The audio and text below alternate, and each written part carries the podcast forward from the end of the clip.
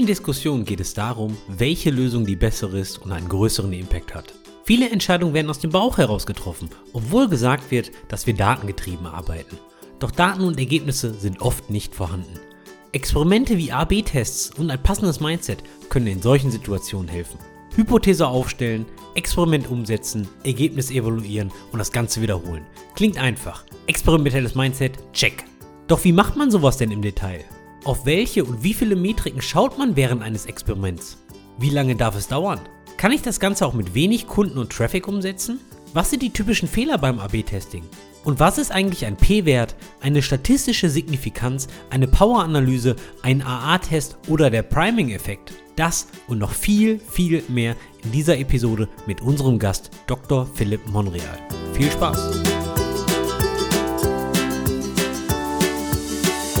So, Andi, jetzt erklär mal unseren guten ZuhörerInnen, warum wir remote miteinander telefonieren, obwohl ich in Düsseldorf bin. Es fängt alles immer mit dem Kegelclub an. Jeder, der im Kegelclub ist, weiß, dass man Mitgliedsbeiträge für ein großes Event pro Jahr zahlt. Die Kegeltour. Die war am vergangenen Wochenende. Was habe ich mit nach Hause genommen? Corona. Gratuliere. Lohnt die, sich. Die Konferenzenseuche quasi. Nur, dass es keine Konferenz war. Meines Erachtens nach verschieben wir den Podcast aber, ich sag mal so, im Modus der modernen Arbeitswelt. Erst waren alle remote, und jetzt langsam gehen sie wieder hybrid und zurück ins Büro, drei Tage die Woche. Und genau das tun wir heute auch. Denn wir haben heute mal wieder einen Gast. Wir haben aber ein Hybrid-Setup. Der Wolfgang, der Österreicher, sitzt in einer Düsseldorfer Wohnung. Ich bin extra nach Düsseldorf gereist für unseren heutigen Gast. Vor Ort die erste In-Persona-Aufnahme. Ich, der eine Stadt weiter wirklich wohnt, sitzt zu Hause im Büro mit Corona naja, schauen wir mal, ob dieses Hybridarbeiten so wirklich funktioniert. Also ein sehr experimentelles Setup und das ist genau das Thema, worüber wir heute sprechen. Und zwar haben wir von Experimentieren eigentlich relativ wenig Ahnung und haben uns deswegen einen Experten ins Haus geholt. Hallo Philipp. Hi Andi, hi Wolfgang. Dankeschön für die Einladung. Freut ja, mich. danke fürs Kommen. Freut mich, dass ich hier sein kann, mit euch quatschen kann. Lieber Philipp, du hast einen Doktor in angewandter Mathematik von der RWTH Aachen Deine komplette berufliche Laufbahn dreht sich auch um Daten. Wir haben uns beruflich bei Trivago kennengelernt. Da wurde unter anderem Business Intelligence Analyst und für den Marktplatz von Trivago verantwortlich warst. Danach hast du dir mal gedacht, okay, ich gehe mal in die Energiewirtschaft und warst Head of Data bei Lichtblick und arbeitest inzwischen als Head of AI für Eneco. Das ist, soviel ich weiß, ein niederländisches Energieversorgungsunternehmen. Und du hast 2015 mal ein Slide Deck, eine Präsentation mit dem Titel Street Fighting Mars gemacht. Und ich würde gern wissen, welche Art von Mathe brauche ich, um Straßenkampf zu gewinnen? Hm, okay, danke für die Intro. Ist tatsächlich immer noch ein Thema, was mir, was mir sehr am, am Herzen liegt. Und zwar glaube ich, dass ein ganz nützlicher Skill, den, den viele von uns, auch Developer, sehr gut gebrauchen können, ist es, schnell Abschätzungen zu machen. Das ist so quasi das Pareto-Prinzip auf die Mathematik gemünzt. Und dass man nicht lange braucht, um ein exaktes Ergebnis zu finden, sondern wie man schnell eine einfache Abschätzung machen kann. Ja, zum Beispiel, wie lange brauche ich, um MVP zu zu launchen. Ne? Dass man einfach, dass man gut daran wird, schnell zu schätzen, schnell zu überschlagen. Das war damals das Thema. Da rennst du ja bei Andy die Türen ein, weil er ist ein Fan vom dreckig Programmieren und alles schnell machen. Sagte der, der ein eigenes Meetup-Anmeldesystem vor kurzem geschrieben hat und dann die typische Frage bekommen hat, hey, wieso registrieren sich eigentlich alle immer Bot-User hier? Kann ich jetzt selbst meine Bot-Detection bauen? Jeder normale Entwickler würde sagen, lieber Wolfgang, bau einfach mal ein Capture ein. Nee, ich habe gelesen, man baut ein Hidden Secret Inputfeld ein und Bots füllen eh immer alle Felder aus und deswegen baue ich jetzt meine eigene Bot-Detection. Ja, das war ein super Tipp von Frankie aus unserer Community übrigens, den ich in Düsseldorf getroffen habe. Also danke dafür. Das funktioniert nämlich wirklich. Die Bots sind jetzt ausgeschlossen vorerst. War das dein erstes Experiment? Das war mein erstes Experiment, ja. Wobei mein Test-Setup natürlich sehr schwach ist, weil ich schaue einfach in den Logs nach, ob da irgendwo was auftaucht oder nicht. Manuelle Bot Detection. Genau, so quasi. ja, fast. nein, nein, ja. Aber genau das ist das Thema von heute, wie man richtig testet und wie man richtige Experimente aufsetzt, weil wir Entwickler haben ja da oft sehr, haben ja sehr oft damit zu tun eigentlich in irgendeiner Form und programmieren da im Hintergrund was. Aber was da eigentlich dann wirklich passiert und warum man das macht, da hat man entweder wenig Einblick oder man arbeitet halt weniger damit. Da hat man dann irgendwelche Data Scientists oder Data Leute, die das aufsetzen. Und da wollen wir mal ein bisschen Licht in das Ganze reinbringen, wie das denn so funktioniert grundsätzlich und warum man das überhaupt macht. Und da bist du ja absoluter Spezialist. Und ich kann mich nur erinnern an, an unsere Trivago-Zeit, wo man irgendwie hunderte Tests parallel am Laufen gehabt hat und irgendwo ist die Magic im Hintergrund passiert und dann ist irgendwo eine Zahl rausgeputzelt und man hat gewusst, die Änderung war gut, der rote Button war besser als der blaue Button und man hat dann gewusst, wie man weitermacht.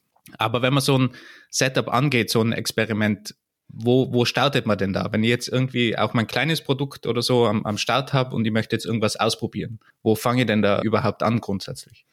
Ich glaube, das Wichtige ist, dass man anfängt mit dem Mindset und mit der Kultur, dass man also Klarheit schafft, was wollen wir überhaupt erreichen. Aus meiner Sicht ist der, der Purpose, der Sinn und Zweck äh, vom Experimentieren ist, dass wir so schnell lernen wie möglich. Also das ist von dem, wie, wie beim Streetfighting, dass man möglichst schnell an, an ein Ergebnis kommt. Seht ihr das richtig? Kurze Frage, was ist das Ergebnis vom Streetfighting? Dass der Gegner K.O. ist oder? Ich ignoriere jetzt einfach beide eure Aussagen. Also, dass man, dass man Purpose ist, in meinen Augen, dass man so schnell lernt, wie es geht. Meine, meine persönliche Sichtweise ist, dass die Welt ist viel zu VUCA, viel zu komplex, viel zu kompliziert, viel zu volatil, es ist unrealistisch, dass man lange in die Zukunft plant und es ist unrealistisch, dass man von vornherein weiß, was der Effekt sein wird von ob wie ein Produkt ankommt, wie das Feature auf der Webseite von den Usern genutzt wird. Aber wenn jetzt ganz klassisch, das kennen wir ja alle, MVP-Ansatz, ich, ich komme jetzt irgendwie schnell mit einem Produkt oder mit einem Feature raus, warum brauche ich da überhaupt mein experimentelles Setup? Ich kann ja einfach drauf losprogrammieren, habe jetzt dann mein Feature und das mhm. geht dann online und bam, fertig. Genau, ich glaube, das gehört total zusammen. Die, die agile, iterative Softwareentwicklung, die passt wie die Hand in den Handschuh mit dem experimentellen Mindset. Aber ist es dann schon ein experimentelles Mindset, wenn ich jetzt sage, ich bin MVP getrieben und Nein, mein noch MVP? Nicht. Nein, das experimentelle Mindset ist dann, dass ich sage, okay, in jeder Iteration, die ich jetzt mache, will ich verstehen, bringt sie mich ein Stück dahin, wo ich hin will. Löse ich wirklich das Problem, was ich lösen will? Habe ich also Klarheit darüber, was überhaupt meine Hypothese, was mein Ziel ist? Das heißt, ich muss aber überhaupt mal ein Ziel definieren oder eine Hypo Hypothese. Was ist, was ist eine Hypothese? Ist Ziel und Hypothese das, dasselbe? Nee.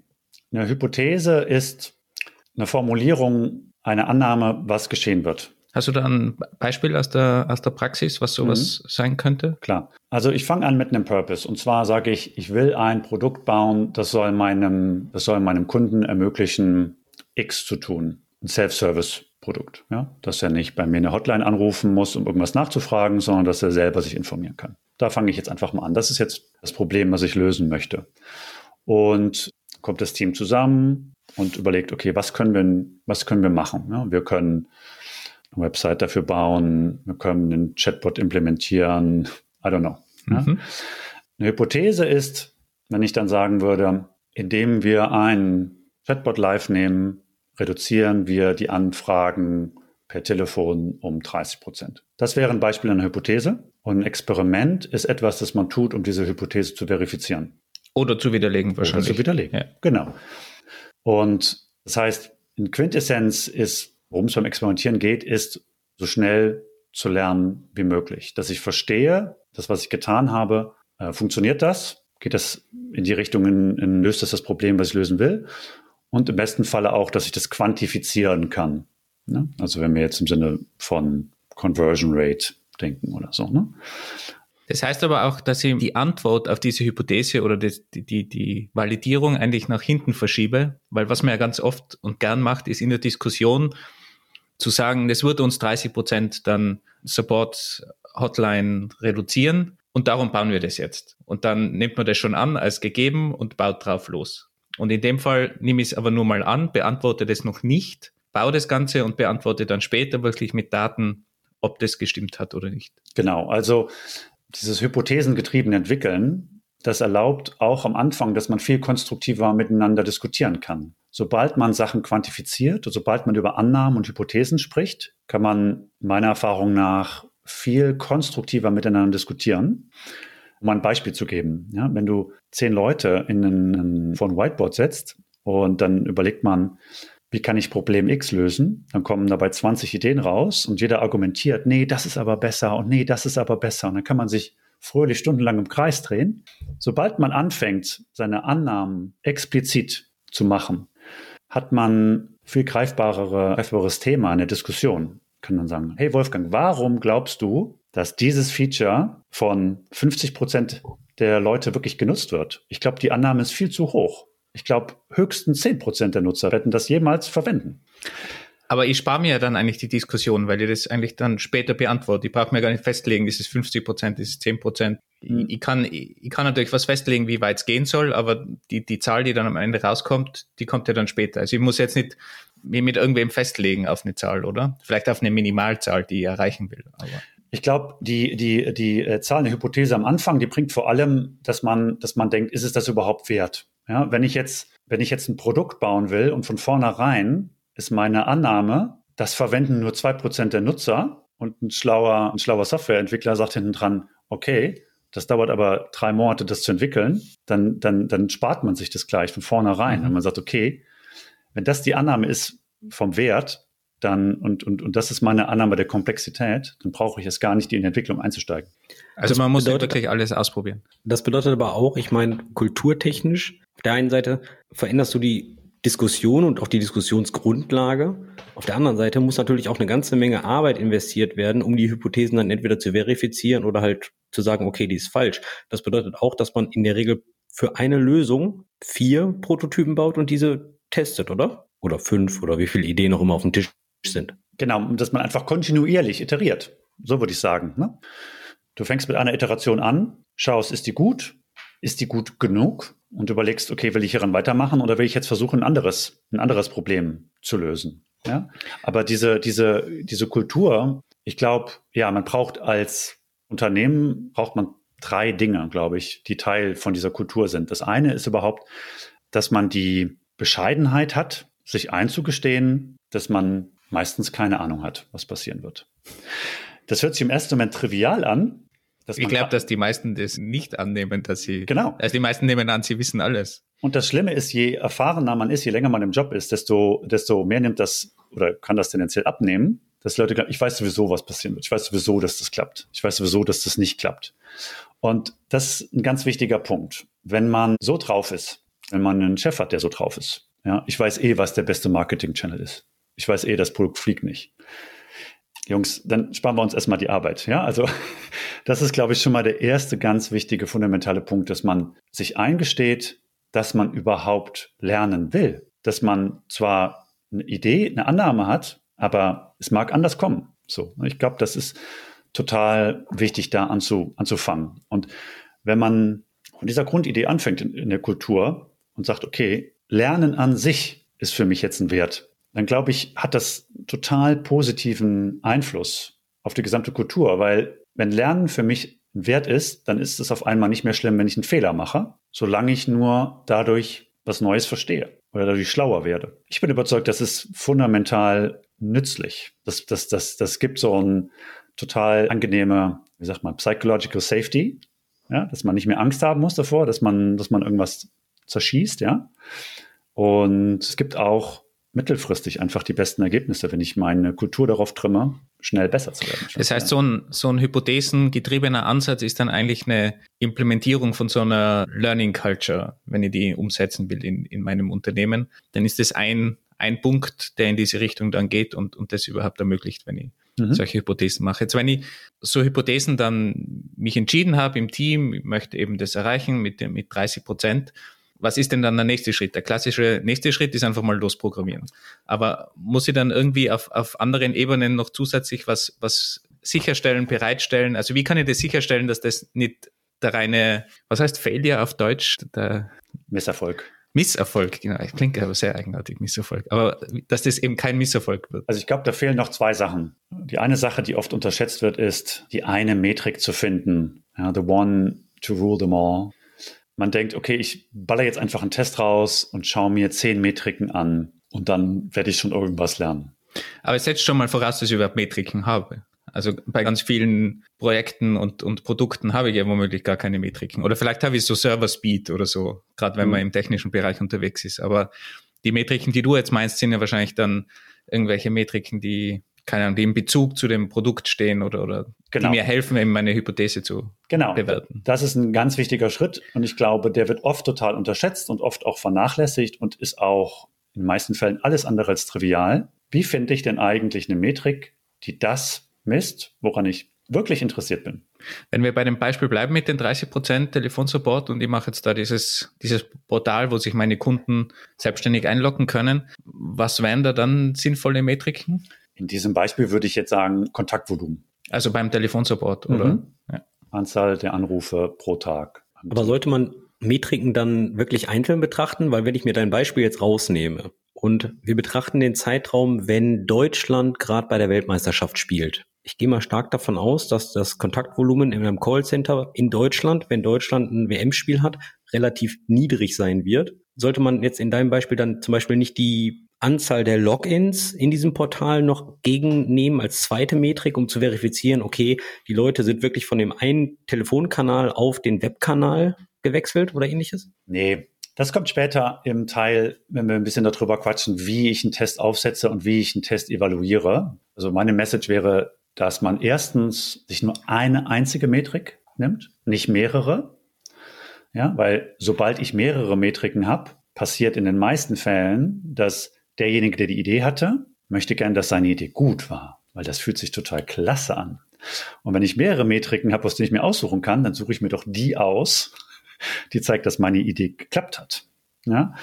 Und also das ist so Punkt eins, ja. Eine Metrik in einem Test, in einem Experiment, nicht mehrere.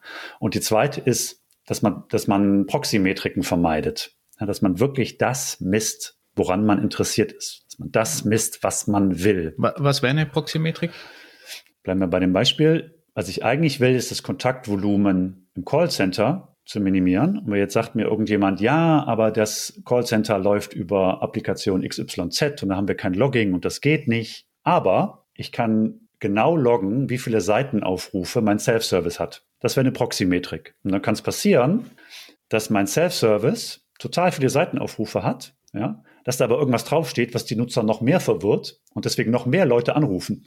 Okay, ja. ja. Das heißt, miss wirklich das, woran du interessiert bist, nämlich in dem Fall das Anrufvolumen, auch wenn du vielleicht neues Logging implementieren musst irgendwo, ja, anstatt einfach nur die Seitenaufrufe dir anzuschauen, die im schlimmsten Falle vielleicht sogar das, was du eigentlich verbessern willst, verschlechtern. Und wie, wie lang missi dann so eine Metrik? Woher weiß ich, wann, also bei, bei dem Beispiel jetzt, eben wenn der Andi sagt, da ist jetzt irgendwie die Fußball-WM oder sonst was, also wenn, wenn ich nur diesen Zeitraum nehme von der Fußball-WM, dann werde ich wahrscheinlich irgendwie komische Daten sehen. Aber wie lange macht denn dann Sinn? Ist es ein Tag, eine Woche, ein Monat, ein Jahr? Das ist dann der Teil, wo wir darüber sprechen, wie designt man ein Experiment? Wie setze ich einen Test auf? Und was man dafür braucht, ist, dass man sich darüber unterhält, wie groß ist die Unsicherheit, die ich akzeptieren kann. Wie groß ist die Unsicherheit, die ich in Kauf, die ich bereit bin, in Kauf zu nehmen?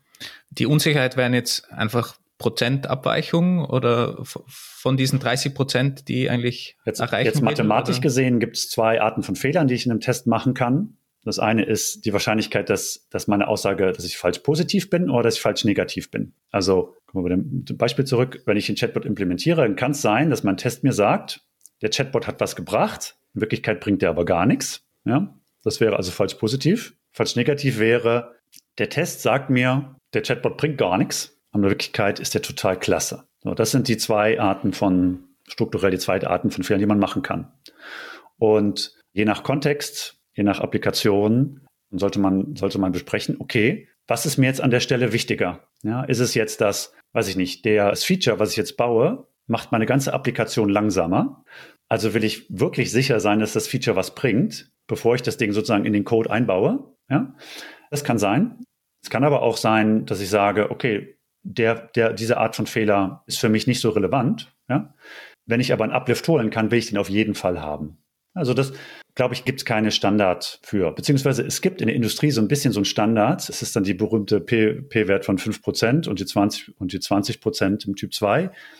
An der Stelle möchte ich aber sagen, das halte ich für totalen Schmarrn. Es ist blöd, sich da auf so einen Standardwert zu, zu verlassen, sondern man sollte immer, wenn man so einen Test designt, sich, sich drüber unterhalten, okay, was für Unwahrscheinlichkeiten, äh, was für Wahrscheinlichkeiten bin ich bereit in Kauf zu nehmen.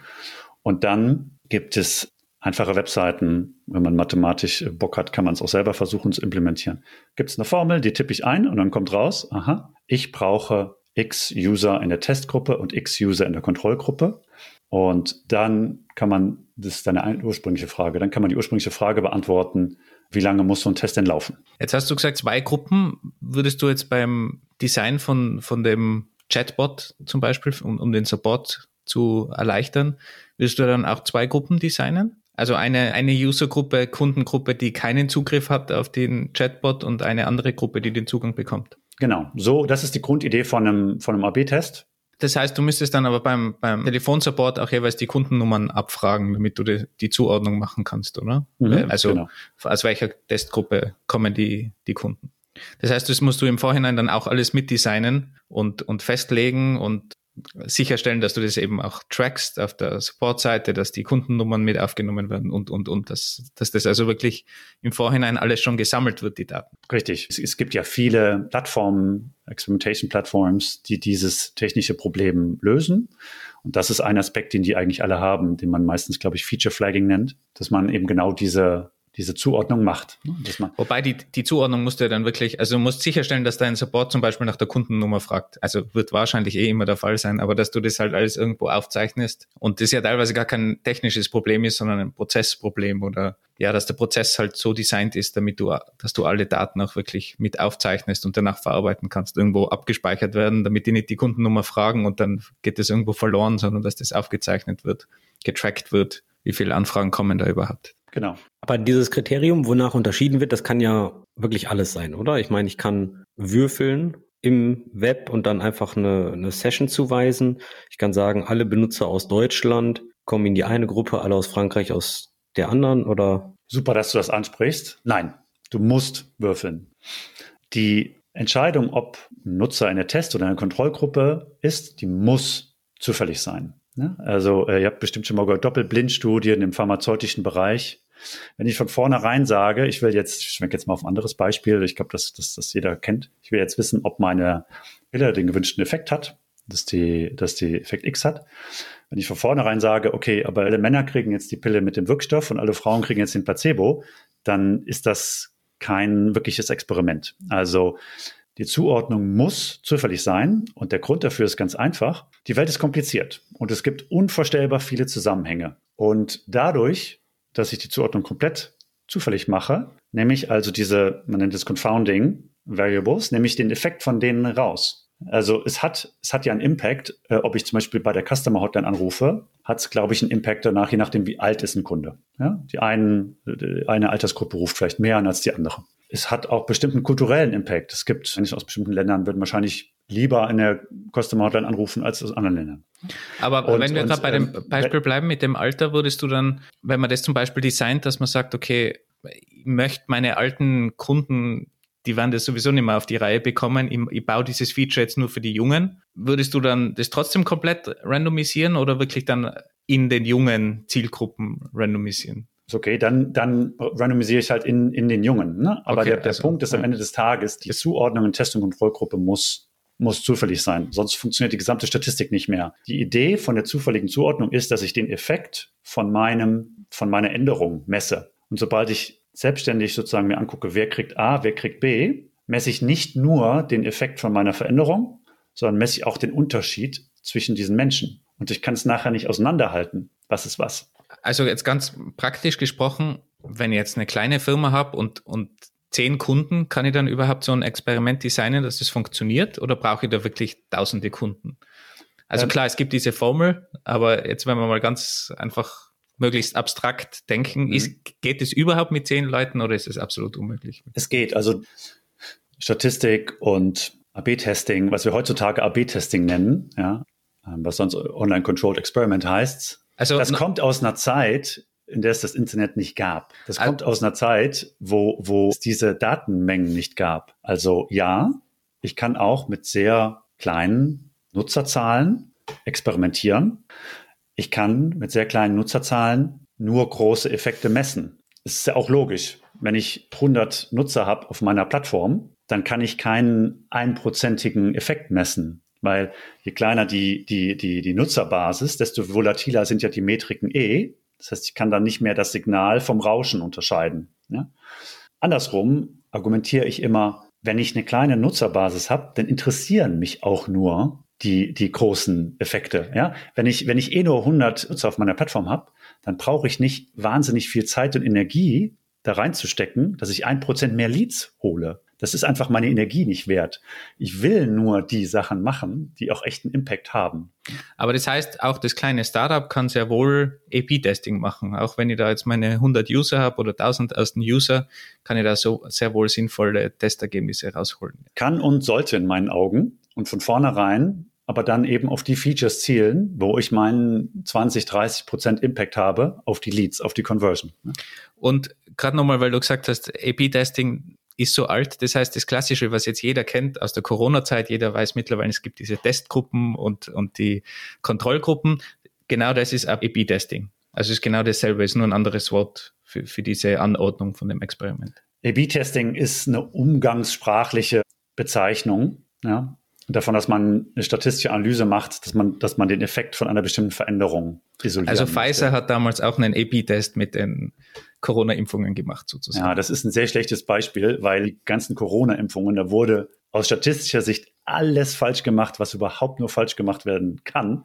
Deswegen ist das kein gutes Okay, dann bleiben Beispiel. wir bei den technischen Beispielen, ja. Aber du, du, du hast gerade vom statistischen Rauschen gesprochen und du hattest auch schon mal den Wert P50 vorher erwähnt. Kannst du uns mal ganz kurz einen Mathe-Crash-Kurs in zwei Minuten geben? A, was ist statistisches Rauschen? Und B, was ist eine magische Zahl P50? Okay. Beim Experimentieren geht es darum, dass ich den Effekt messen will von einer Änderung, die ich mache. Von einem neuen Feature, einem neuen Chatbot, einer anderen E-Mail, irgendwas. Einer neuen Farbe auf der Webseite. Einer neuen Farbe, die berühmte 41 Shades of Blue von Google, ja, genau. ein ganz berühmter A-B-Test. Und wenn ich jetzt weiß, was meine Metrik ist, ich habe jetzt meine Hypothese, dann Menschen sind unterschiedlich. Das ist ja das Wunderbare an Menschen und jeder einzelne Mensch verhält sich anders und ich kann nicht vorhersagen, welcher User was, wann, wie macht. Das ist, was ich mit, mit Rauschen meine. Ich habe eine Varianz in jeder Art von Daten. Egal, was ich logge, egal, was ich messe. Ich Varianz heißt Rauschen. Genau. Das heißt, wie irgendwas rauf und runter geht, sich ändert. Ne? Und wenn ich jetzt was ändere, dann möchte ich ja, dann, dann habe ich jetzt auf einmal zwei hm, Stränge an Daten, die ich mir jetzt anschaue, die in der Test- und der Kontrollgruppe, aber die haben natürlich beide so, so eine Varianz, die haben beide so einen Ausschlag. Ne? Und was die Statistik macht, ist dann zu schauen, kann ich, wie kann ich das isolieren voneinander? Ja? Wenn ich weiß, wie hoch ist meine Varianz in meiner Metrik eh schon in der Vergangenheit und jetzt mache ich eine Änderung, okay, wie sicher kann ich sein, dass der Unterschied, den ich sehe, zurückgeführt werden kann auf eine echte Änderung? Und wie wahrscheinlich ist es, dass ich diesen Unterschied, den ich sehe zwischen Test- und Kontrollgruppe, dass der zurückzuführen ist auf die Varianz? Und daher auch umso größer die Gruppen, umso kleiner ist dann die Varianz. Genau. Dass sich das dann ausgleicht. Und das ist der, der äh, berühmte P-Wert, der glaube ich, schon, schon sehr vielen Mathematikern und Statistikern Albträume bereitet hat, weil ihn wirklich absolut jeder falsch versteht. Ja. Es ist jetzt deine Chance, es allen richtig beizubringen. Also der P-Wert. Und noch dazu nur bei Audiospur. Das macht ah. das Ganze noch ein bisschen schwieriger. Der P-Wert, was man, was man umgangssprachlich oft statistische Signifikanz nennt. Ja. Mathematisch bedeutet das, was ist die Wahrscheinlichkeit, dass ich einen Effekt dieser Größe sehe, unter der Annahme, dass die Nullhypothese stimmt. Was ist die Nullhypothese? Nullhypothese ist, zwischen Test und Kontroll besteht kein Unterschied. Ich sage das nochmal.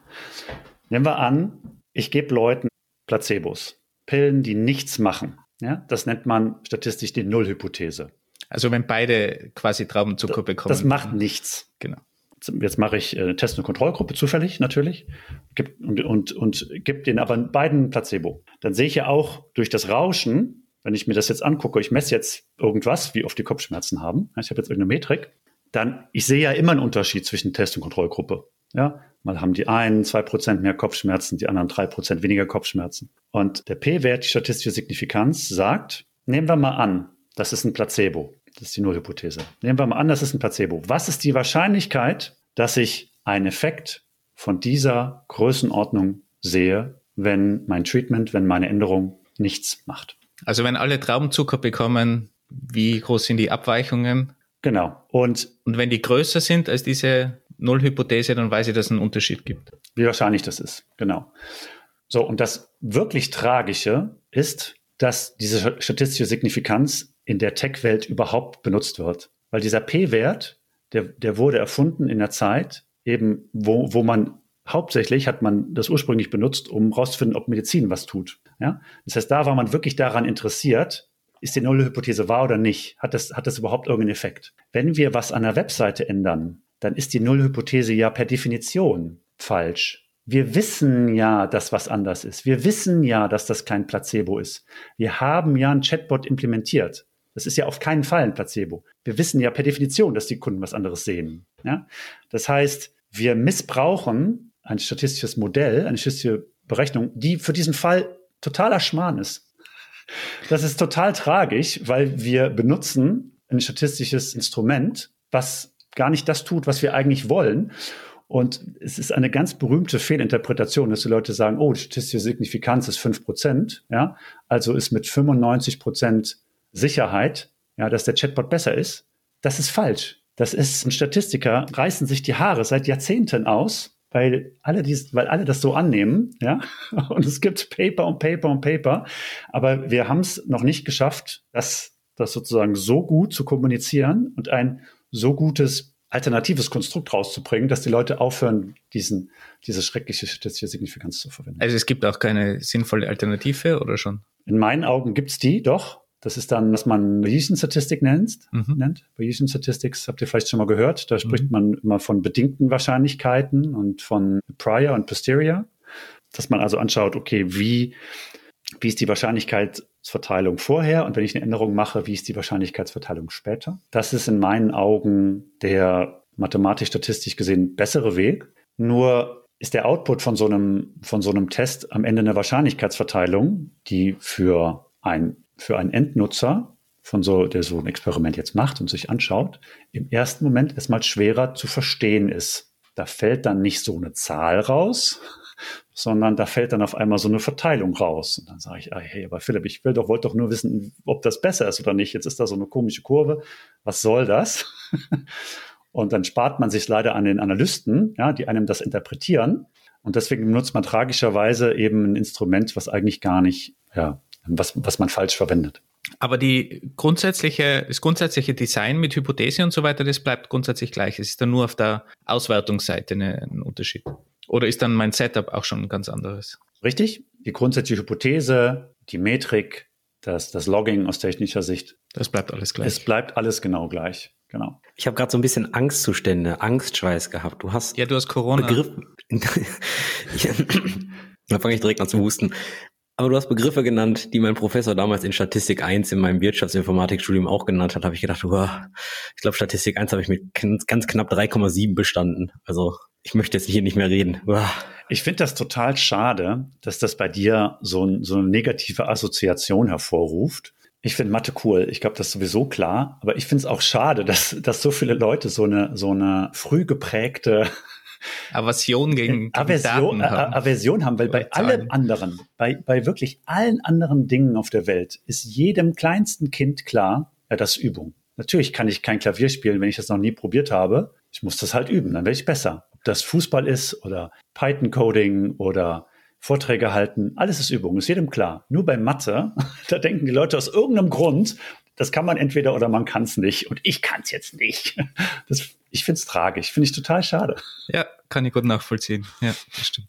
Jetzt hast du gesagt, wir werten die Tests eigentlich alle falsch aus, weil wir alle die einfache Antwort haben wollen. Wir wollen, ist das besser oder nicht? Ist denn die richtige Antwort, okay, wir müssen jetzt mehr Analysten heiern, damit wir diese Verteilung interpretieren können, oder gibt es noch einen alternativen Weg, wie man die Antwort vielleicht auch einfacher gestalten kann? Man kann der einfachen Antwort dann trauen, wenn man eben die statistischen Methoden auch so benutzt, wie sie gedacht sind. Also wenn man von vornherein die Hypothese aufschreibt, wenn man von vornherein sich auf die, von vornherein sich auf die Metrik einigt und die hinten raus irgendwie sich dann aussucht. Ja, wenn man von vornherein überlege, haben uns geeinigt darüber, was sind unsere äh, Wahrscheinlichkeiten, unsere Unsicherheiten, die wir akzeptieren wollen. Und wenn man dann wirklich nach den Parametern ein Experiment auch macht, und dann auch analysiert, dann ist alles gut. Ne? Also es ist nicht sozusagen die Statistik, die falsch ist oder so. Ne? Ähm, die Methoden sind da und ganz ehrlich zu sein, in den letzten Jahrzehnten, glaube ich, hat sich auch in der Statistik als solche relativ wenig geändert. So die großen Statistiker, die so in den 30ern, 40ern, 50ern, Walt und so, im eigentlichen statistischen Modell hat sich nicht schrecklich viel geändert seit Walt und Base. Ne? Gibt schon seit Jahrzehnten. So, ne? Es ist tatsächlich, wie wir das, dieses Instrument verwenden. Ja. Jetzt hast du schon gesagt, ein großer Fehler ist, dass man die Metrik im Nachhinein einfach so mal aussucht und sich nicht im Vorhinein festlegt. Gibt es mhm. noch irgendwelche anderen typischen Fehler, die man so gerne sieht oder die man machen kann, vor allem wenn man mit dem mal einfach losstartet? Ja, also es gibt so zwei, zwei wissenschaftliche One-Liner, die ich glaube, die total gesund sind, wenn man sie einfach im Kopf hat. Ja. Das eine nennt man äh, Sagan Standard nach dem Wissenschaftler Carl Sagan. Ja. Mhm. Der hat gesagt, extraordinary claims require extraordinary evidence. Hört sich erstmal so nach gesundem Menschenverstand an, hört sich total logisch an. Wenn ich was behaupte, was sich total verrückt anhört, brauche ich wirklich, wirklich starke Daten Beweislage. Beweis, ja. Ja. Wenn ich was behaupte, wo alle im Raum sagen, ja, klar, ne, dann, dann muss ich auch nicht so viel da reinstecken, das verifizieren. Ne? Und ich glaube, diese Idee von gesundem Menschenverstand, die, die tut jedem gut. Ja, und auch da wieder ist so ein Ding, im ersten Moment nickt man natürlich mit dem Kopf, ja, ist doch klar. Habe ich persönlich in meiner Karriere aber schon oft genug gesehen, ich weiß nicht, ihr vielleicht auch, wo dann auch Daten einfach blind getraut wurde, wo was rauskam, wo ihr gesagt hat, hä? Wie kann denn das sein? Ja. Da stand dann Conversion Rate Impact plus 30 Prozent und man, man, man launcht das Feature. Ja, und das wäre dann so ein Moment, wo ich denke, okay, lass den AB-Test doch einfach nochmal machen. Genauso also, wie er war. Das wäre so das Beispiel von, von der Fußball-WM, oder? Wenn plötzlich niemand mehr anruft bei der Support-Hotline, ist komisch. Also dann kann es vielleicht nicht der Chatbot gewesen sein, sondern ja. ist die Fußball-WM, ja. Ja, und, und so der zweite One-Liner, den ich den Leuten gerne mitgeben möchte, ist Twyman's Law, heißt es, ja. Im ersten Moment hört sich ein bisschen, ein bisschen zynisch an, aber auch das, glaube ich, ziemlich, ziemlich gesunder Spruch. Any figure that looks interesting or different is usually wrong. ja, also, schön. Also ganz wichtiger Spruch erzähle ich immer, wenn ich Analysten oder Data Scientisten einstelle, erzähle ich ihnen diesen Spruch immer zehnmal, damit sie nicht vergessen. Any figure that looks interesting or different is usually wrong. Also. Das heißt eigentlich, es ist schwerer, was zu beweisen, als es sich vielleicht darstellt. Sehe ich das richtig? Ich glaube, das ist, also meine, meine Interpretation davon ist, man sollte in keins der beiden Extreme fallen. Eben haben wir so ein bisschen, also ganz am Anfang habe ich davon gesprochen, man braucht so diese Kultur, dass man sich überhaupt erstmal eingesteht, dass man nicht genau weiß, was passieren wird. Das wäre das eine, eine Extrem. Das andere Extrem ist aber genauso falsch und genauso dumm, dass ich sage, ich vertraue jetzt blind 100% komplett nur der Statistik. Das ist genauso doof, das andere Extrem. Ja? So meine Interpretation ist, wenn ich jetzt Daten sehe, wenn ich jetzt eine Metrik sehe, die für mich gar keinen Sinn macht, aber ich vertraue ja einfach blind, ja, dann bin ich auch irgendwie auf dem Holzweg. Und der Königsweg ist dann in meinen Augen, wie schaffe ich das, Intuition, Menschenverstand, Erfahrung zu kombinieren mit so einer bescheidenen Attitüde und dem, was ich lernen kann aus Daten, Statistik und Hypothesen. Wenn ich jetzt als ganz normaler Entwickler oder Entwicklerin da jetzt ein Problem habe, ich arbeite in einem, in einem Startup, in einem kleinen. Gibt es dann irgendwie Möglichkeiten, dass ich da mal losstarte, ohne jetzt einen Analysten zu hiren? Ist immer schlecht, wenn man mit den Spezialisten redet, weil die sagen meistens, es braucht einen Spezialisten. Aber was ist, ist deine Einschätzung? Kann man sowas in sinnvoller Zeit lernen oder so viel Einblick gewinnen, dass man da was auf, den, auf die Beine stellen kann? Ja, also nochmal, das ist in meinen Augen technisch, mathematisch ein gelöstes Problem. Es gibt die Statistik, es gibt die technischen Plattformen, es gibt die Tools, das in den Deployment-Prozess einzubauen. Das macht auf jeden Fall, denke ich, Sinn, dass man sich wie immer, äh, dass man sich mit den Basics vertraut macht, wie irgendetwas funktioniert. Aber es gibt genug Tools, Plattformtechnologien auf dem Markt, die ich, die ich verwenden kann. Vielleicht an der Stelle auch einfach ein Link für die, die irgendwie tiefer reingehen wollen. Also es gibt zwei, die ich persönlich sehr empfehlen kann. Das eine ist der Ron Kohavi, absoluter Thought Leader in dem Feld, sowohl aus wissenschaftlicher Sicht, also den Stanford promoviert, da auch gelehrt, aber auch aus Industriesicht. Ja, der war dann Vice President bei Microsoft, war, der, war Director bei Amazon, war bei Airbnb. Der hat jede Menge Bücher, Online-Kurse, Blogs, kann ich total empfehlen. Mon Kohabi, richtig guter Typ. Verlinken wir natürlich in den Show Notes. Und der zweite, die vielleicht auf die Mathematik auch ein bisschen Bock haben, ist ein Professor, der nennt sich Andrew Gellman. Der ist äh, Professor in Columbia, glaube ich. Hat auch einen Blog, hat auch sehr viele Paper, teilweise so für die breite Öffentlichkeit, teilweise wirklich für Experten geschrieben. Aber wenn man Bock hat, in die Tiefe zu gehen und wirklich zu verstehen, ja, warum Statistiker Albträume über ein P-Value haben, dann, dann äh, ist es cool, das zu lesen. Ne? Und natürlich nicht die, die Marketing-Slogans von den, von, den, von den Plattformen, bitte. Ne? Das ist, glaube ich, klar. Das heißt also, auch wenn man die Plattformen verwendet, muss man sich trotzdem in irgendeiner Form auskennen, beziehungsweise die Hypothesen und so weiter muss man ja trotzdem erstellen. Das heißt, alles, was außenrum passiert, das nehmen mir die Tools und, und die Plattformen natürlich auch nicht ab. Den, die Kultur, hm, den Mindset, dass ich eine Metrik definiere, dass, dass diese Arbeitsweise, diese Denkweise, das kann mir keiner abnehmen. Ja, das kann mir ein Consultant zwar erzählen, aber das muss man auch wirklich leben. Dann, ne? Wie siehst du das allgemein mit, mit so Tools und Plattformen versus selbst bauen? Können die auch in größeren Projekten ja dir, dir weiterhelfen oder würdest du eher sagen, ab einer gewissen Größe muss man einfach sich das ganze Framework selbst irgendwie zusammenbauen? Wie ist da deine Erfahrung? Ja, ich muss sagen, vor fünf bis zehn Jahren habe ich noch relativ stark Richtung Selbstbauen argumentiert. Mittlerweile sind die sowohl die technischen Plattformen und Frameworks als auch die statistischen Modelle, die Python Libraries so gut, dass ich das kaufen kann. Ja, das ist, ich denke, in den allermeisten Fällen für, den, ist es leichter, schneller, einfacher, sich das einfach einzukaufen. Wenn ich dir so zuhöre, dann frage ich mich, warum macht das eigentlich nicht jeder? Und wenn ich da jetzt auch mal kritisch hinterfrage, weil du sagtest auch gerade, immer wenn eine Zahl oder ein Fakt sehr interessant aussieht, kann der falsch sein.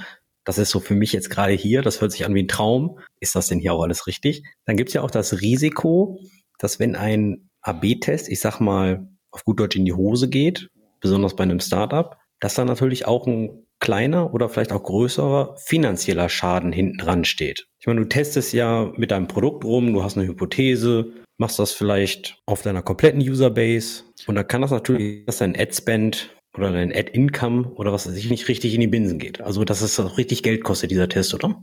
Klar, aber es hat ja nichts mit dem Experimentieren zu tun. Wenn ich jetzt nicht experimentiere, wenn ich jetzt einfach so deploye, was auch immer ich da gecodet habe, dann, dann geht's ja genauso in die Hose. Also klar. Das ist korrekt, aber ich sehe die Zahl ja nicht. Verstehst du? Also, also ich weiß das ja nur nicht. Wenn ich mhm. den Test nicht mache, dann verliere ich vielleicht Geld, aber das weiß ich ja nicht. Wenn ich den Test mache, dann weiß ich ja wirklich, dass ich Geld verdiene. Was ich nicht weiß. das ist ja schon psychologisch weiß, ein bisschen ja. was anderes. Ja, klar. Und es gibt auch den Fall, also du, du, du sprichst jetzt auf den Fall an, dass ich nicht gerne, dass ich das nicht will, das Experimentieren nicht will. Anderes, worüber wir noch nicht gesprochen haben, ist teilweise ist es ja auch einfach schwer oder extrem teuer zu experimentieren. Ne? Also für uns, ich glaube, wir haben, wir haben alle einen Tech-Background, deswegen denken wir jetzt an, an digitale Produkte und da ist Experimentieren sehr günstig bis kostenlos. Ich baue jetzt ein Auto, ja, ich bin jetzt Tesla und baue den Cybertruck, ja.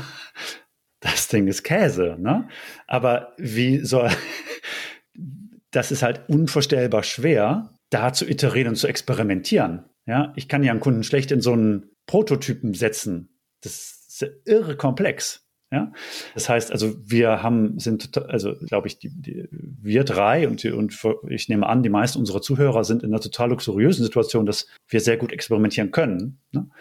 Viele Industrien, wenn ich ein Kraftwerk baue oder ein Auto oder sonst was, da kann ich nicht experimentieren. Oder es ist wahnsinnig teuer. Schönes ja, ja. Beispiel. Die NASA hat gerade einen Software-Patch auf irgendeinen Satelliten geschickt, der seit 46 Jahren im Weltraum rumturnt. Und allein das Bespielen des Patches oder zumindest ein Command senden, dauert halt 17 Stunden oder so. In einem solchen Environment kann man halt leider auch nicht wirklich experimentieren, weil wenn der Software-Patch irgendeinen Fehler hat, dann ist der Satellit halt hops. Ja, es sind ja auch die Laufzeiten viel kürzer. Also im, im, bei digitalen Produkten, da hast du ja sofort Daten, aber wenn du jetzt auch medizinische Studien oder so hast, die, die laufen ja teilweise ewig oder, oder Jahrzehnte im, im schlimmsten Fall. Und genau. online hast du einfach im besten Fall eine Stunde später die Daten. Genau. Und so gesehen vor kurzem in den, in den Studien für die Corona-Medikamente, die in tragischerweise vielen Fällen einfach hart verkürzt wurden. wo der Statistiker gesagt hat, okay, wir brauchen jetzt so viele tausend Leute und müssen die jetzt so und so lange beobachten. Und dann hat man einfach gesagt nach zwei Wochen, ah, das ist bestimmt gut. Komm, das hauen wir raus. ich habe hier irgendwie Druck, wir brauchen das jetzt. So. Aber die hatten wenigstens viele, viele User an sich. Das war schon ein gewisser Vorteil natürlich. Und, und dass man die leichter bekommt, zu vor allem. Das ist ja sonst schon schwieriger. Alleine Kranke zu finden ist ja, also die, die Corona infiziert sind, ist ja, ist ja, ja. Äh, leichter gewesen, als wenn du irgendwie, keine Ahnung, FSME oder so testen willst. Wenn wir über Experimentieren sprechen und über Testing, dann hört man von zumindest von den sehr großen Firmen ja auch oft, dass sie nicht nur ein AB-Test fahren, sondern vielleicht einen ABC-Test fahren oder zwei AB-Tests auf der Plattform fahren. Inwieweit wird die ganze Thematik mit Hypothese, Berechnung, Signifikanz und Co. eigentlich schwieriger, umso mehr Tests man gleichzeitig fährt? Experimente, Entschuldigung. Auch da, das ist für mich ein Teil von dem Design von einem Experiment, dass ich teilweise möchte ich einfach möchte ich verschiedene Varianten gegeneinander testen. Ich möchte jetzt wissen, welcher Farbton am besten ankommt. Dann lohnt sich das, verschiedene Varianten nebeneinander zu halten. Äh, Gibt es verschiedene Arten, das zu tun. Was mittlerweile sich als Best Practice etabliert hat, ist Multi-Arm Bandit, wo ich dann verschiedene Varianten gleichzeitig live schicke und die nicht nur gegeneinander auswerte, sondern auch noch gleichzeitig einen Mechanismus einbaue, der während der Test läuft, die Populationen verschiebt. Also wenn ich jetzt Variante 1 bis 5 habe und ich sehe schon ziemlich schnell, 5 performt total mies, dann lasse ich sozusagen diese Variante aussterben. Dann kriegt die weniger und weniger und weniger Nutzer kriegen das dann zu sehen, bis es irgendwann weg ist. Das heißt, ich evaluiere nicht nur die, die, die, die, die Metrik zwischen den Varianten, sondern ich adaptiere auch dynamisch, wie viel, wie viel Prozent der Nutzer welche Variante sehen. Das hat sich als Best Practice, glaube ich, relativ gut etabliert. Auch da die Methoden dafür sind sind gegeben. Das ist jetzt allerdings wirklich ein Fall, den man in meinen Augen nur machen kann, wenn man eine große Nutzerzahl hat. Da reden wir jetzt wirklich von, wenn ich jetzt 100, 200 Nutzer habe, da kann ich nicht fünf Varianten gleichzeitig gegeneinander testen. Das ist, denke ich, das klappt nicht. Und dasselbe gilt wahrscheinlich, wenn ich mehrere Experimente parallel machen will. Also wenn de, das klassische Problem, was man ja immer so, so vor Augen hat, ist, man misst, wie viele Leute konvertieren, irgendwas einkaufen, in meinem Shop zum Beispiel und ich ändere einmal die, die Buttonfarbe, aber irgendein anderer Test ändert, keine Ahnung, den Checkout-Prozess oder so, dann spielen die ja gegenseitig unter Umständen mit rein und ich kann wenig Aussage treffen, ob, ob der eine oder der andere jetzt mehr negativen Impact hatte oder positiven oder was es dann auch immer ist. Das Problem kann man vergessen.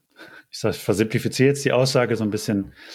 Prinzipiell hast du recht. Praktisch tatsächlich hat, ist dieser Effekt vernachlässigbar. Wenn, kann, ich genug User habe, natürlich immer. Das hat auch was damit zu tun mit der zufälligen Auswahl von, von Nutzern. Wenn ich nur zufällig splitte, echt zufällig splitte, dann ist der Effekt davon, mehrere Tests parallel laufen zu lassen, das ist kein Problem. Das, das kann man an sich grundsätzlich, würde ich das so einfach beantworten. Das, das kann man machen, ohne dass man sich darüber groß Gedanken machen muss.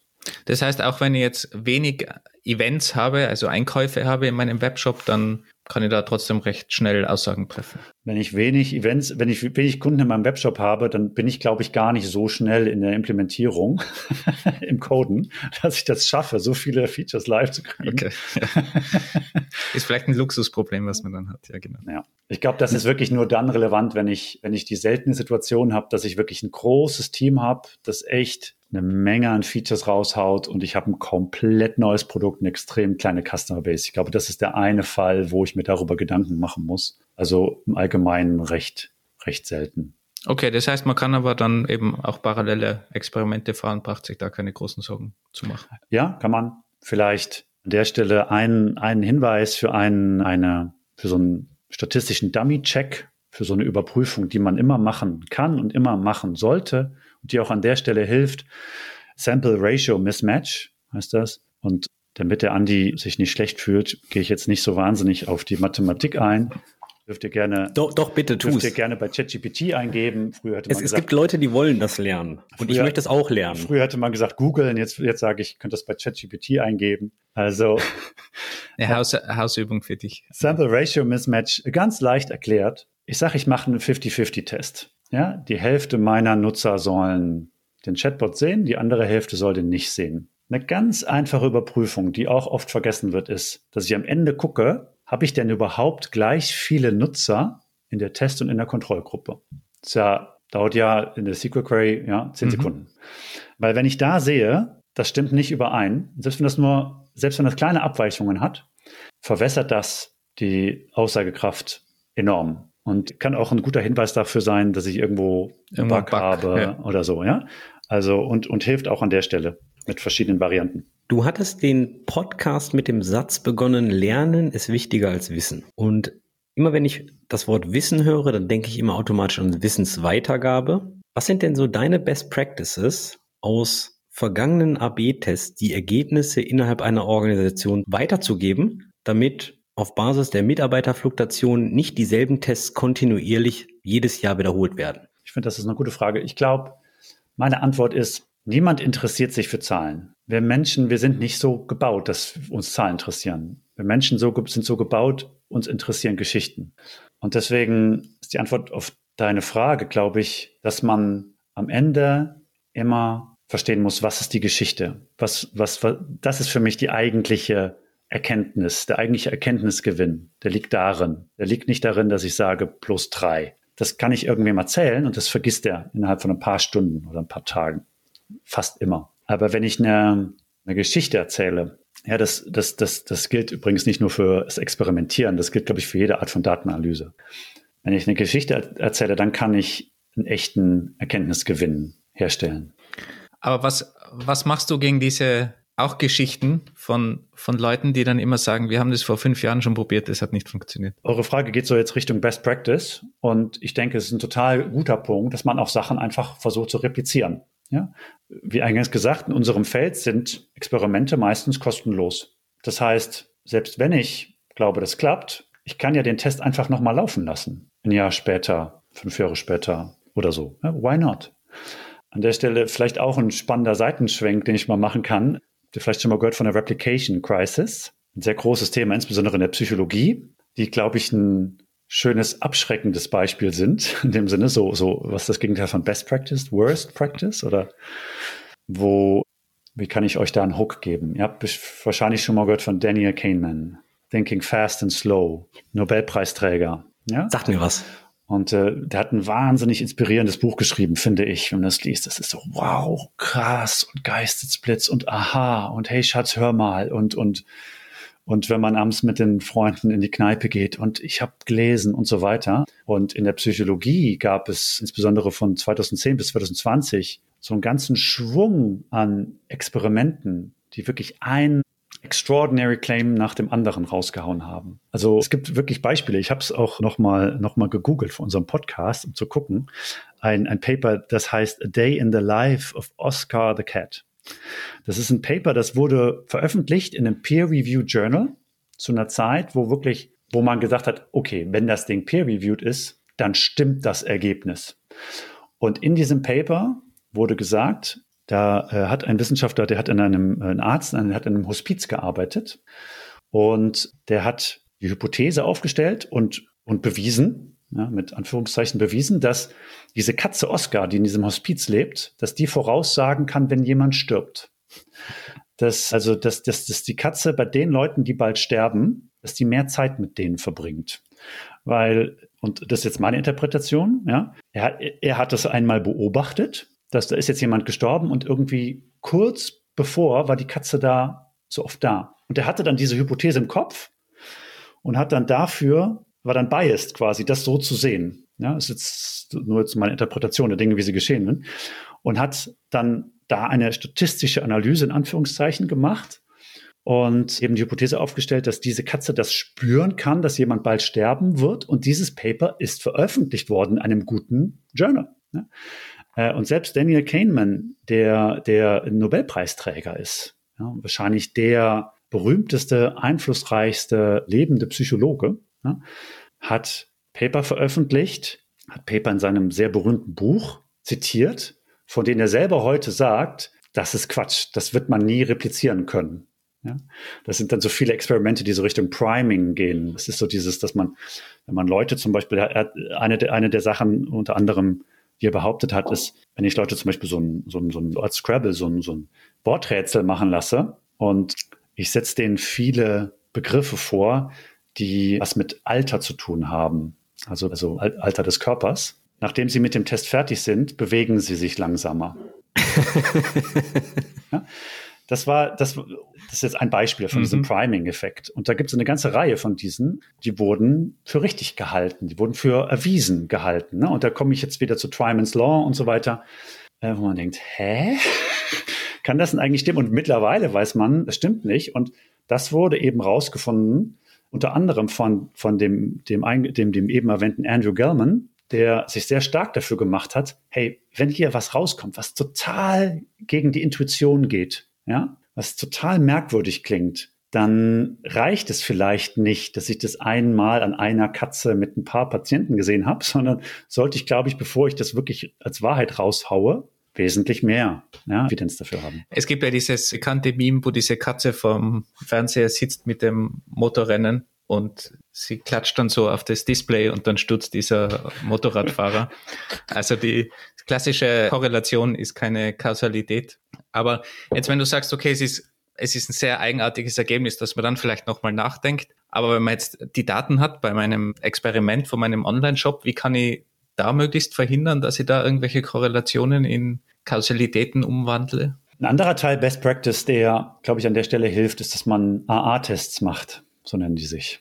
Also den echten Placebo, mhm. dass ich meinen, meinen Kunden den echten Placebo verabreiche. Jetzt auch hier für die, für die Developer unter uns, dass ich auch einfach gucke, stimmt in, der, in meiner Implementierung überhaupt alles? Weil ist natürlich klar, was ich von einem AA-Test erwarte. Ja, dann schleuse ich den einfach mal durch meine Pipeline. Ja, von vorne bis hinten inklusive Analyse. Also AA heißt, ich verändere eben nichts. Ich verändere eben nichts. Genau. Und prüfe dann, ob das Ergebnis immer noch da ist. Genau, und dann sollte ich ja, wenn alles stimmt, keine Veränderung sehen. Nee, wenn ich jetzt, ich sage, ich akzeptiere in Fehlern für in 5% der Fälle und ich mache 100 Mal einen AA-Test und ich habe alles richtig implementiert, dann in fünf von diesen AA-Tests kommt raus, es gibt einen Unterschied und in 95 von diesen AA-Tests kommt raus, es gibt keinen. Dann habe ich alles richtig implementiert. Aber macht es nicht Sinn, solche Art von Tests dauerhaft nebendran laufen zu lassen? Also sozusagen ja. immer als Kontrollgruppe? Ja, genau. Macht Sinn. Und es gibt auch so eine Practice, das nennt sich Universal Holdout Group. Das ist genau das, dass ich eben so eine, so eine universelle Referenzgruppe habe. Ja. Um nochmal auf die Frage zurückzukommen, teilweise ist es gar nicht schlimm, wenn man das Wissen gar nicht so groß in der Organisation teilt, weil wir leben in der Tech-Welt, experimentieren ist günstig und ab und zu kann es auch von Vorteil sein, wenn man dieselben Tests wiederholt. Ich würde sagen, es ist schade. Es ist eine vergebene Möglichkeit, wenn ich eine Analyse mache, ohne dass ich die in eine Geschichte transformiere. Ja. Also das heißt, nicht nur am Ende die Daten abspeichern, sondern auch das Ergebnis in irgendeiner Geschichtenform, Storyform, Ausarbeitung, textuell, Fließtext, was so. es auch immer dann ist, um ideal das weiterzugeben an die nächste Generation sozusagen ja. oder ans nächste Jahr. Zumindest. Ja, genauso wie, wie, wie man am Anfang immer aufschreiben sollte, was war eigentlich meine Hypothese, sollte man immer am Ende immer aufschreiben, was ist meine Analyse und was ist meine was ist meine Interpretation, was ist meine, meine Geschichte. Also wenn ich das zusammenfassen kann, gute Vorbereitung ist wichtig und die gute Nachbereitung ist auch wichtig, weil das dazwischen macht man sowieso. Und da sollte man möglichst viel Zeit investieren in das gute Setup und dann in die Aufbereitung oder Nachbereitung. Ja. Genau, würde ich so unterstützen. Und das sind auch die, die Teile, die am ersten Mal so ein bisschen verschludert werden, dass man eben, das lässt man dann gerne mal weg. Müssen wir uns jetzt wirklich diese darüber so lange unterhalten, was die Metrik ist. Müssen wir jetzt wirklich das so genau aufschreiben, was die Hypothese ist. Das schludert man mal weg. Komm, mach mal. Es ist beim Programmieren eh das Gleiche. Das ist am Anfang das Konzept erstellen, das überspringt man gern, sofort loscoden und am Ende die Dokumentation, die vergisst man auch immer gern. Ja, das ist scheinbar überall dasselbe, ja. Und ein anderer klassischer Fehler, der häufig geschieht, ist, dass man Experiment zu früh beendet. Dass man sagt, hey, ich monitor das jeden Tag, ja, ich habe meine Analysten jetzt so lange genervt, dass sie mir das jetzt automatisch geben. Und jetzt sehe ich eben, die Metrik, die mich wirklich interessiert, ist positiv. Das wäre doch dumm, wenn ich das, wenn ich das nicht jetzt sofort akzeptiere. Ich verliere ja was mit jedem Tag, in dem das Schlechtere weiterläuft. Und dann kribbelt's mir unter den Fingern. Ich möchte, dass so schnell es geht die bessere Variante akzeptieren. Und dann ist ein sehr häufiger Fehler, dass man das eben zu früh tut, ja, dass man Literatur als Peaking bezeichnet, dass ich mir also quasi die Ergebnisse, dass ich zu, zu früh sozusagen durch den Türspalt luke, ja. Und das darf man nicht. Und da muss jeder, muss jeder gute Analyst stark bleiben und das seinem Produktowner, CEO, whatever, ja, liebevoll und direkt verbieten. Hier, lieber Chef, du kriegst die Ergebnisse dann, wenn das Experiment fertig ist. Das heißt auch da das Commitment am Anfang von allen Beteiligten schon einholen beim Design. So lange dauert es, so lange braucht es, so viel Daten benötigen wir und davor passiert nichts. Umso früher, umso besser. Genau, genau, richtig. Dass man, wenn man ein Experiment designt, dass man dann sagt, okay, bei den Sicherheiten, die ich haben will, muss das Ding vier Wochen laufen, dann akzeptiere ich das auch erst nach vier Wochen. Ja, mit dem einen Häkchen, das ich da ein, was ich da einschieben würde, ist, wenn ich jetzt sehe, das ist ein absolut katastrophaler Fehler und ja, der Chatbot in, in 99 Prozent der Fälle stürzt er einfach ab. Da brauche ich natürlich nicht die armen Nutzer mit dem Bug zu, zu malträtieren für einen Monat, wenn ich eh schon weiß, das Ding ist einfach kaputt. Ne? Aber dann muss ich wieder von vorne anfangen, wenn dann ich das muss ich wieder von vorne oder? anfangen. Aber jetzt mal ausgeschlossen, einen absolut katastrophalen Fehler. Ja? Zieht es dann auch so durch, wie du es designt hast. Ja? Weil sonst ist die Aussage einfach nicht verlässlich. Aber die richtige Laufzeit beziehungsweise die Länge, die definierst du selbst in deiner Hypothese. Also da gibt es keine mathematische Formel. Doch, da gibt es die, das nennt man Power Analysis. Da gibt es auch viele Open Source Tools, Webseiten. Einfach mal Sample Size Calculator eingeben oder ChatGPT direkt fragen, kannst glaube ich auch so. Und dann sage ich, ich habe eine Baseline Conversion von X, ich habe einen Effekt von Y, den ich, den ich detektieren will und ich bin bereit, diese Rate an falsch positiven, diese Rate an falsch negativen zu akzeptieren. Wie viele Nutzer brauche ich? Und dann gibt es eine Zahl. Bam. Ich lerne hier gerade wirklich so viel. Das ist unglaublich. Darum machen, machen wir das ganze Jahr. Nur für dich, Andy. Ich habe mir gerade erstmal so einen Kalkulator aufgerufen. Ich werde jetzt gleich mal schauen, ob wir das für die Engineering Kiosk Webseite machen können. Ich kann gerne einen guten verlinken. Packen wir alles in die Show Notes natürlich, damit wir endlich unsere eigenen Daten besser analysieren können. Unsere Up- and Down-Votes zu den Episoden, die wir haben. Und wenn ich schon so viel in diesem Podcast, in dieser Stunde hier lerne, frage ich mich, was muss man eigentlich in Bewegung setzen, dass die Organisation das versteht? Weil du sagtest ja, Lernen ist wichtiger als Wissen. Aber super viele Leute wollen einfach nur schnelle Ergebnisse. Du bist da, um dem Business irgendwie mehr Geld zu bringen. Und jetzt kommst du erstmal an, ich mache jetzt erstmal Try and Error. Also ich habe das Gefühl, so eine Kultur zu schaffen, dass Lernen wirklich wichtiger ist als Wissen und ich sag mal, man auch so eine Art Budget hat, zum Lernen, dass man akzeptiert, dass manche Tests auch in die Binsen gehen. Ich glaube, das ist wirklich, wirklich, wirklich schwer zu erschaffen, oder? Ja, ich glaube, auf der einen Seite fängt es an mit, mit der Kultur im Sinne von, dass man sich in die Augen schaut und sagt, okay, wie wollen wir eigentlich miteinander diskutieren, miteinander sprechen, miteinander entscheiden? Und das andere ist, ich glaube, es ist einfach smart im Sinne von Investment, ja, darüber nachzudenken. Klar, das ist ein Invest. Ich muss Leute dafür haben, die müssen ausgebildet sein. Ich brauche die Infrastruktur, ich brauche die Tools. Und gleichzeitig ist das ein Invest, der sich einfach langfristig immer wieder rentiert. In der modernen Arbeitswelt hat man aber auch immer wieder Leute, die arbeiten für sich und nicht fürs Unternehmen. Also wirkliche Leute, die, ich sag mal, harte Politik betreiben und dann vielleicht nach den ersten zwei, drei Experimenten, die du in den Sand gesetzt hast, beziehungsweise wo die gute Hypothese nicht bestätigt wurde, den sogenannten I told you so Dance tanzen und dich dann vom Management schlecht machen oder ähnliches. Sowas ist ja dann reinstes Gift, aber im Endeffekt versucht ja die Datenbasis zu liefern, die alle Leute immer nur, ich sag mal, mit Bauchgefühl getroffen haben, oder? Ja, das ist, glaube ich, so das berühmte HIPPO, ne? Highest Paid, Highest Paid Person's Opinion. Ich glaube, der Schlüssel ist, dass man die Awareness hat. Das war ein Moment, den ich in meiner Karriere mal sehr inspirierend fand, als, als der CEO in einem Unternehmen, in dem ich gearbeitet habe, hat genau das zu mir gesagt. Hey Philipp, mit deinem Team, bitte kümmere dich darum, dass ich nicht zum Hippo werde.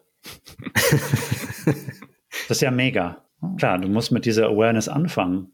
Aber auf der anderen Seite, wenn du, wenn du das einmal hast, ne, dann, dann, dann hast du eine bessere Kollaboration, bessere Kooperation und ja, ich glaube auch, Lernen und sich weiterentwickeln ist ein ganz fundamentaler menschlicher Motivator, ein Treiber von ganz, ganz vielen. Ja, jetzt neben Appreciation, dass einem Dank, dass einem jemand Danke sagt und neben Impact, ja, ist glaube ich, dass, dass, dass, dass man besser wird in etwas.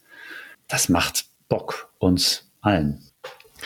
Also ist, glaube ich, ein guter Tipp für alle Chefinnen und Chefs da draußen. Werdet keine Hippos und versucht äh, eure Leute so viel Kompetenz zu geben, damit ihr keine Hippos werdet. Ich fand das aber auch ein super schönes Abschlusswort, was du gerade gesagt hast. Hört nicht auf zu lernen. Ich glaube, jeder Software-Engineer und Software-Engineerin kommt da leider nicht drum rum, so wie die Tech-Welt sich entwickelt. Philipp, vielen lieben Dank für deinen Auftritt hier, für vielleicht mir auch ein bisschen die Angst nehmen von Statistik und Mathe. Ja, also vielleicht werde ich mich mal mit der Power-Analyse jetzt ein bisschen beschäftigen. Schauen wir mal, wo mich der Abend noch so hintreibt. Und es ist ja wie bei, bei jedem Bingo-Blatt eigentlich. Hinter den Begriffen steht ja auch nur irgendeine Theorie, die man relativ schnell eigentlich nachlesen kann. Da muss ja kein Spezialist drin werden. Aber mal was nachgoogeln funktioniert ja schon ganz gut. Vielen lieben Dank auch von meiner Seite. War wirklich cool, ein bisschen Einblick zu bekommen. Kleiner Fun Fact, Rande, du hast ja den Oscar, den, die Katze erwähnt. Was du nicht weißt, ist, dass die Katze, die um dich herumläuft, von unserem Host, danke Matthias übrigens, der unsere Audiotechnik macht und neben uns sitzt, seine Katze heißt Oscar, der Kater. Nein. Also der begleitet uns auch während der Podcast-Aufnahme. Philipp, hast du noch ein Abschlusswort für alle anderen? Abschlusswort an euch, danke. Danke euch für die Einladung. Hat, hat mir Spaß gemacht gerne wieder. Wir machen dann eine, eine, zweite Episode, wo wir wirklich tief in die Mathematik gehen, damit der Andi dann, das dem wirklich schlecht. Anderer Fun Fact. Ich habe hier ein Buch stehen, das heißt Statistik von Kopf bis Fuß. Und die fangen das Buch an mit, wie man mit Datenvisualisierung seine Meinung durchgedrückt bekommt, indem man sie halt anders darstellt. Deswegen weiß ich nicht, ob ich dafür geeignet bin. Ich probiere es ja seit Ewigkeiten schon, Andi immer klar zu machen, dass meine Titel von Episoden immer besser performen als Andis Titel. Uh. Aber er glaubt mir da nie so. Ich helfe euch gern, diese Hypothese, diese Hypothese zu verifizieren. Ja, das ist aber jetzt mal interessant. Wie würde man Podcast-Episodentitel AB testen? Denn eigentlich müssten wir zwei Podcasts releasen, oder? Mit demselben Inhalt? Ja, das mit Problem, derselben Hörerbasis? Das Problem bei, bei Podcasts ist, dass du eigentlich nicht das unter Kontrolle hast und keine zwei Gruppen machen kannst, weil du richtig, die Auslieferung ja. nicht unter Kontrolle hast vom Podcast. Richtig, ihr müsstet eigentlich den, den Kollegen bei Spotify schreiben. Genau, die könnten das machen. Die könnten ja. das sehr gut rausfinden. Ja. Also alle, die von Spotify mithören, lasst uns das mal wissen.